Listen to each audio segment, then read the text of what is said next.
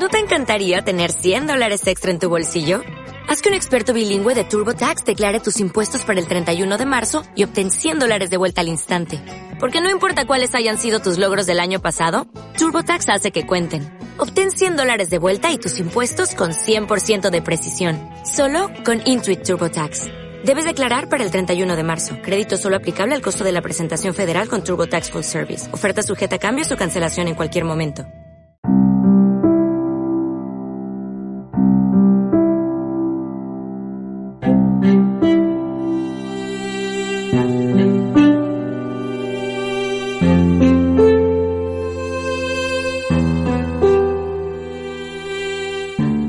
Resurgir, día 8. Conversación que resucita, segunda parte. Bienvenidos a todos nuevamente a Resurgir, este devocional de 30 días. Hoy continuaremos estudiando la historia que el Evangelio de Lucas nos ofrece acerca de dos discípulos de Jesús que se dirigen a Emaús y que Cristo mismo va en busca de ellos para resucitar su fe en Él y cómo esto sucedió antes de que el Maestro se encontrara con los demás apóstoles. Lo que seguiremos aprendiendo es cómo una conversación tiene el poder de transformarnos por completo y hacernos resurgir. Esa es mi oración y esa es mi esperanza de que al unirnos en estos 30 días, tú como yo puedas encontrar ah, razones de por qué resurgir, de por qué levantarte, de por qué salir tal vez de la, de la tumba de la duda en la que te encuentras, tal vez de la tumba del desánimo, tal vez de la tumba de la decepción.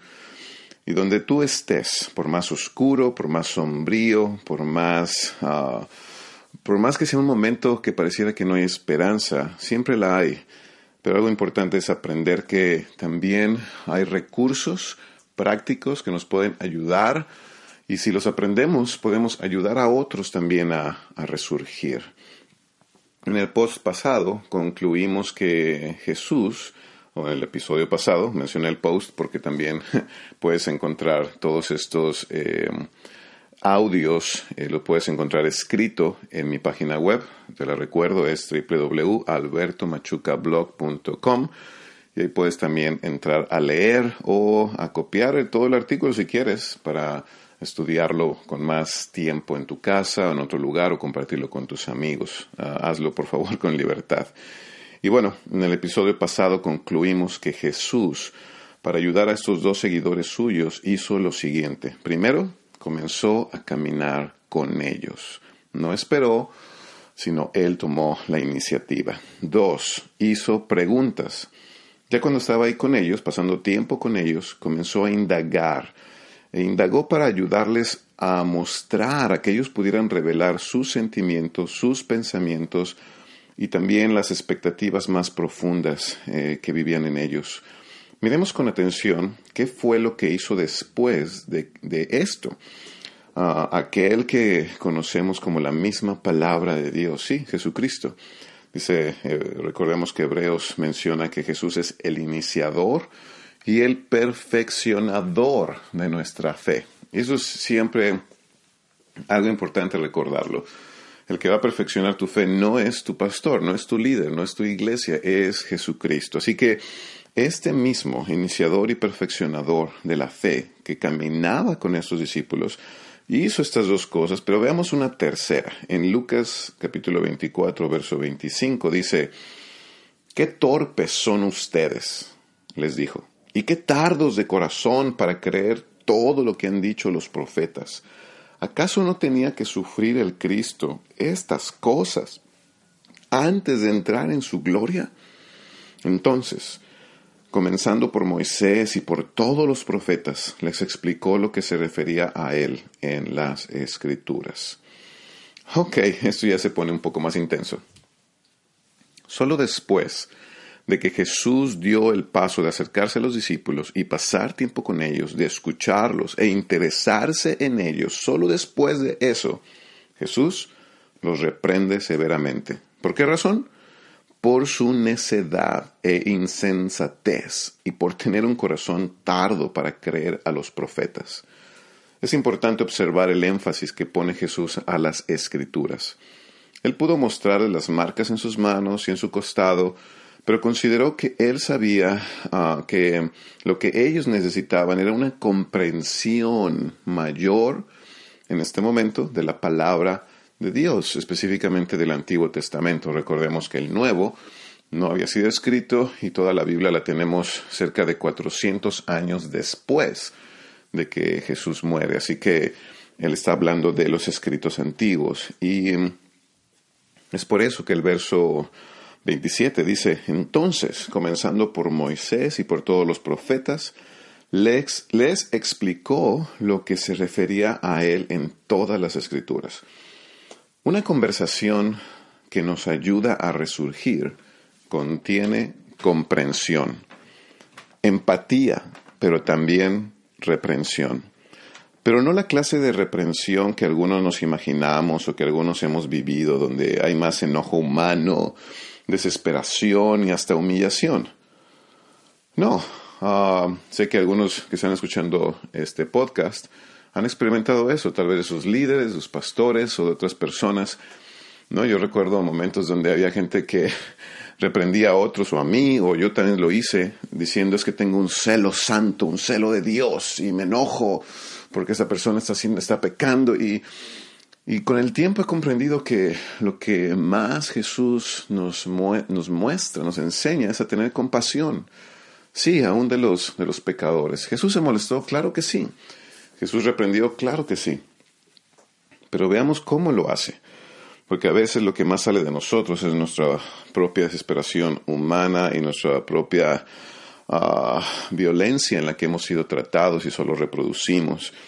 Pero no, lo que Jesús mostró fue la indignación hacia la falta de fe de estas personas. Pero ¿en dónde se encontraba esta necedad? ¿Dónde, dónde Jesús vio que, que era la razón de un corazón duro en ellos? Y esto lo mencionamos antes, lo menciona Lucas, dice, en una falta de comprensión de la palabra de Dios. Así que Jesús se toma el tiempo para explicar todas las escrituras, no sabemos cuántas ni sabemos eh, cuáles son, pero dice que todas las escrituras que lo mencionan a Él. Y bueno, no sabemos cuánto duró eh, todo el tiempo que estuvieron platicando, pero imagino que fue bastante. Eso nos deja claro que aquel momento fue un momento sagrado, un momento en el que esta plática se convirtió de un saludo, de un acompañamiento, de unas preguntas, a, una plática más profunda. No fue una plática superficial, donde hay palmadas en el hombro y un échale ganas, como decimos algunos. No, a veces eso es lo que son muchas de nuestras conversaciones superficiales, donde a veces solo hay un ánimo muy, muy superficial. Pero no, eh, Jesús no, no, terminó en eso. también Jesús no manipuló sus sentimientos. Jesús no usó la culpa ni el miedo para que se arrepintieran. No usó ni siquiera sus marcas en, en la piel que probaban que él había resucitado, porque tal vez eso los iba a emocionar por un momento, pero no iban a tener comprensión profunda de las escrituras. Eso dura muy poco tiempo. Y eso es lo que veo en muchas congregaciones, en muchos cristianos hoy en día, que en algún momento se emocionaron, que en algún momento algo los, ah, les impactó, algo que vieron, algo que escucharon, ah, algún líder carismático, pero ciertamente no había comprensión de por qué estoy aquí, por qué hago lo que hago, por qué voy a sacrificar lo que eh, la Biblia dice que sacrifique.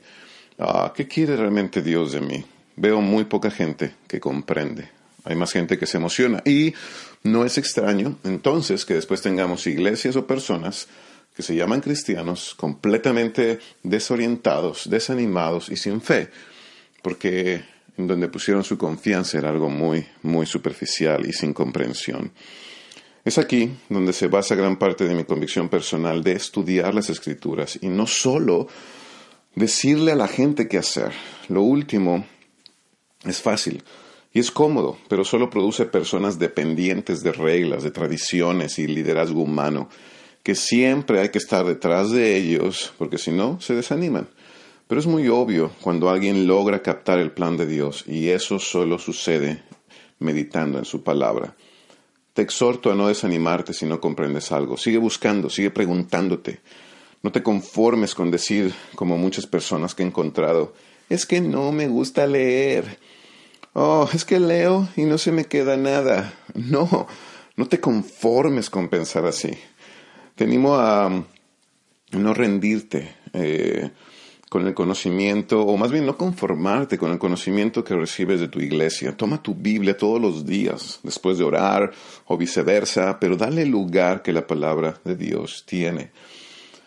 Pero busca comprender, busca ser como un investigador privado o ser como un minero que pica y pica, cava y cava para poder encontrar eh, el diamante o el oro que hay detrás de todas las palabras.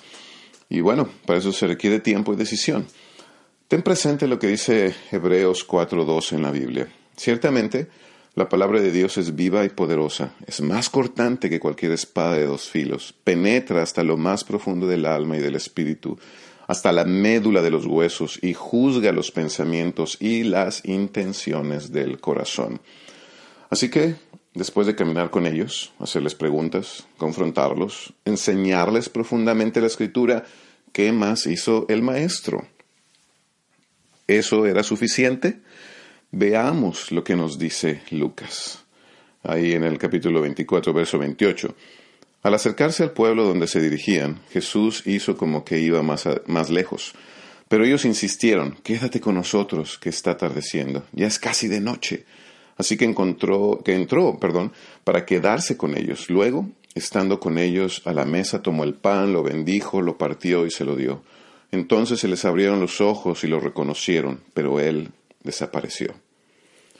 Aquí Jesús, eso me encanta, Jesús les da la libertad de que ahora ellos tomen las decisiones de seguir pasando tiempo con Él o no. La escritura nos dice que él hizo como que iba más lejos. Pero al darse cuenta de esto, fueron ellos, estos discípulos, los que pidieron que se quedara. Y esto no es un tiempo forzado. Y, y, piensen algo, a pesar de haber sido reprendidos duramente y a pesar de haber recibido un gran estudio bíblico, o del Antiguo Testamento, a pesar de todo esto, ellos deseaban la presencia de aquella persona que hasta ese momento no habían podido reconocer que era Jesucristo mismo. Esto es vital. Los dejó que ellos tomaran sus propias decisiones. ¿Qué tal tú? ¿Qué tal yo? ¿Cuánto, ¿Cuántas veces cuando queremos ayudar a alguien, en verdad estamos dispuestos a escuchar lo que de verdad la gente quiere eh, ¿Los dejamos tomar sus propias decisiones? ¿O los tratamos como niños pequeños que no saben qué hacer y, tenemos que decirles qué hacer? Jesús no fue así. Jesús acepta la invitación a seguir pasando tiempo juntos. Cae la noche, están listos para cenar, para cenar, perdón, y aquel extranjero toma la palabra, ¿no? Y, a lo que me refiero es tomó el, tomó el turno para dar gracias por la cena. Y es ahí en ese momento donde estos dos discípulos se dan cuenta que es Jesús.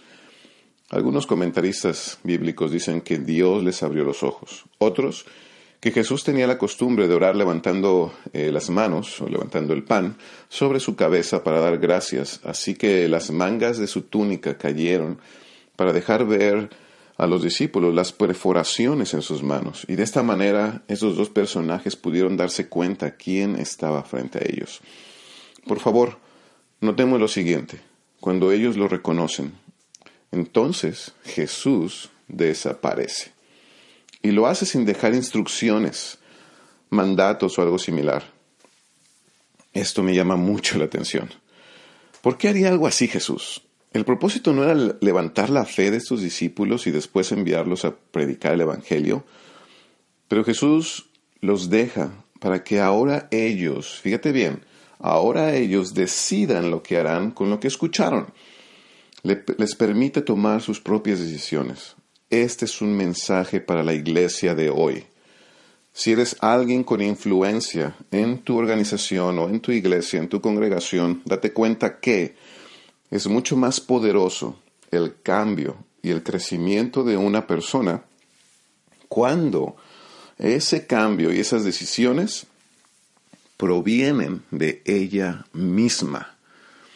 Jamás vamos a poder ayudar de forma ah, auténtica o de forma efectiva cuando solo eh, obligamos, manipulamos eh, o decimos a la gente qué hacer. Necesitamos aceptar que todos vivimos un proceso donde la gente toma sus propias decisiones y cuando lo hace con libertad, van a poder cambiar. Podemos caminar con alguien, podemos entrenarlo, capacitarlo, enseñarle todo lo que queremos, reprenderlo, animarlo, cenar junto, juntos.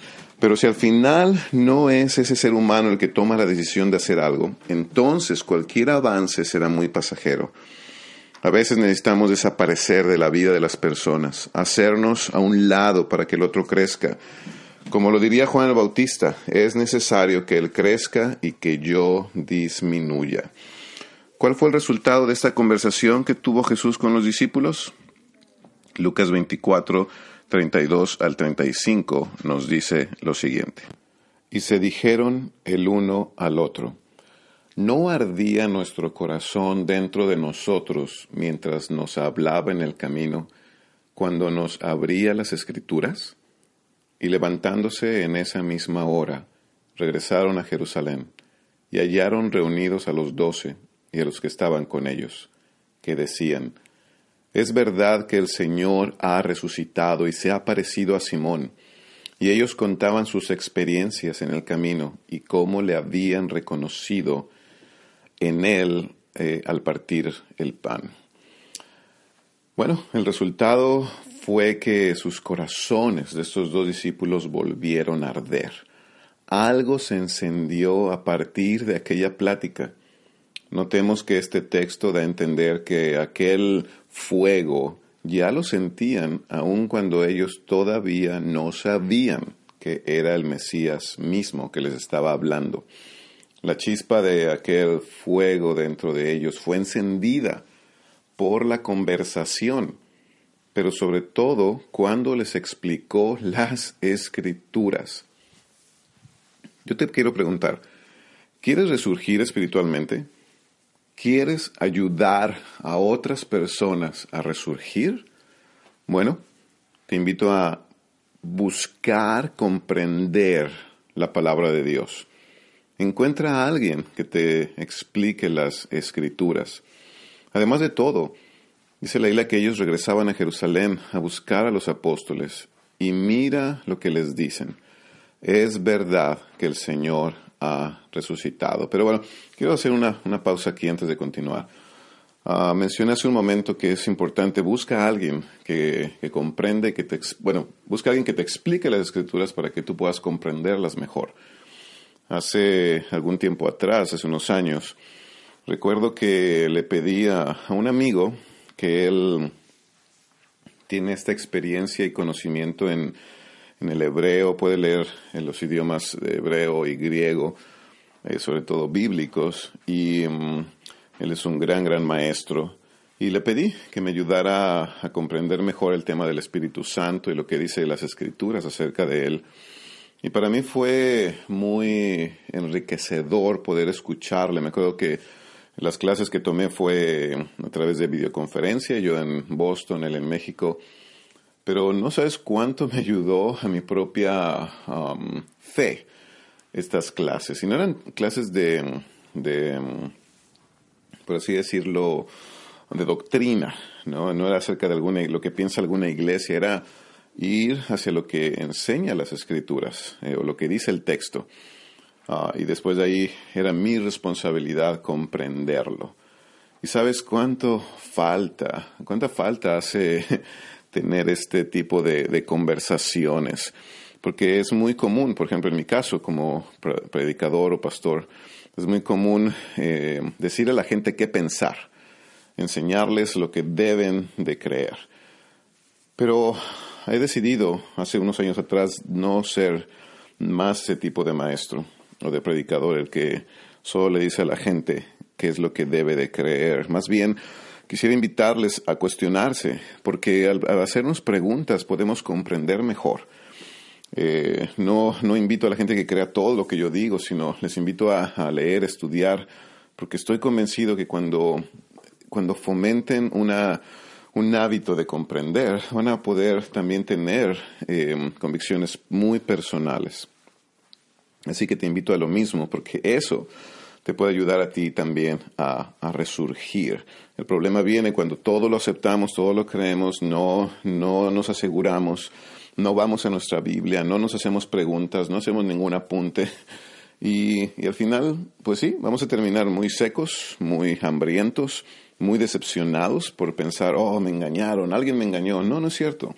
Tú te dejaste engañar o permitiste que alguien te dijera su opinión acerca de un tema sin asegurarte realmente o querer comprender.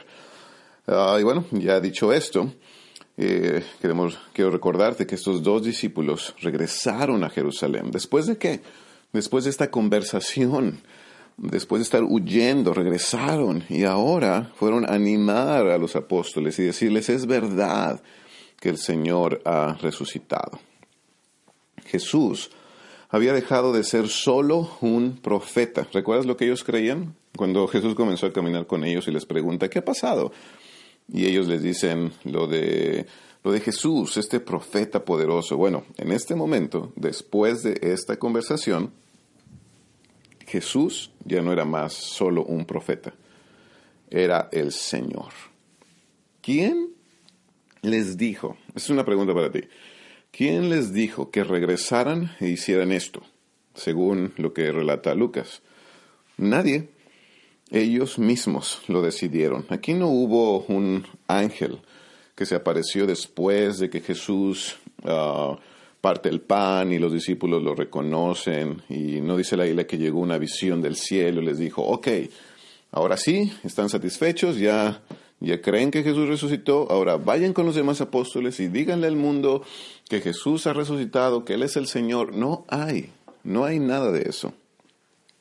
Así que ellos mismos toman la decisión después de lo que habían vivido en esa conversación.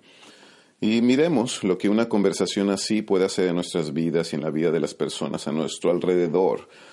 Eh, la pregunta para ti hoy es, ¿quieres practicarlo hoy mismo? Quieres llevarlo a tu vida diaria, a tus conversaciones diarias, ayudar, por ejemplo, a tus hijos, quieres ayudar a tu pareja, quieres ayudar a los miembros de, la iglesia en donde te encuentras. Em, tal vez tú crees en el discipulado en donde tú estás, quieres ayudar a, a, los discípulos que tienes o tal vez eres el mentor de alguien. Bueno, te invito a tomar los cinco pasos, estos cinco pasos. Uno, camina con la persona. Pasa tiempo con ella, interésate en ella. Dos, haz preguntas valiosas y que inviten a la reflexión. Tres, confronta lo que ves con amabilidad y respeto. No tenemos que aceptarlo todo si algo no estamos de acuerdo, Confronta, sí, di la verdad, pero recuerda, Jesús estaba lleno de verdad y amor, por eso él pudo también ser amable y respetuoso. Cuarto, ayuda a que la persona comprenda mejor las escrituras, o que comprenda mejor lo que estás hablándoles. No te conformes solo con decir a la gente qué hacer. Asegúrate. Yo algo que hago es preguntar a las personas con las que hablo, con las que converso, eh, les hago la siguiente pregunta. ¿Qué me escuchaste decir? ¿Qué entiendes por lo que hemos hablado? Y es fabuloso hacer esa pregunta porque me, he encontrado que personas realmente piensan, no, más bien comprenden algo muy diferente de lo que les estoy diciendo.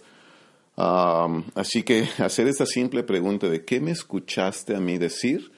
te va a ayudar a ti a saber si la conversación va en la misma dirección o si la persona está entendiendo lo que están hablando, pero sobre todo lo más poderoso es que las personas comprendan mejor las escrituras y para eso es tu responsabilidad prepararte para explicar lo que tú crees. Si no logras explicar tus creencias, ¿cómo alguien más las va a comprender si ni tú mismo las comprendes? Quinto, deja a la persona tomar su propia decisión. Ya, da la libertad, dale espacio para que al final de caminar juntos, de hacer preguntas valiosas, de confrontar o reprender con amor eh, acerca de lo que ves, ayudar a la persona a comprender mejor, o sea, estudiar las escrituras mejor. Al final ya lo has hecho todo. Ahora deja que la persona tome su decisión.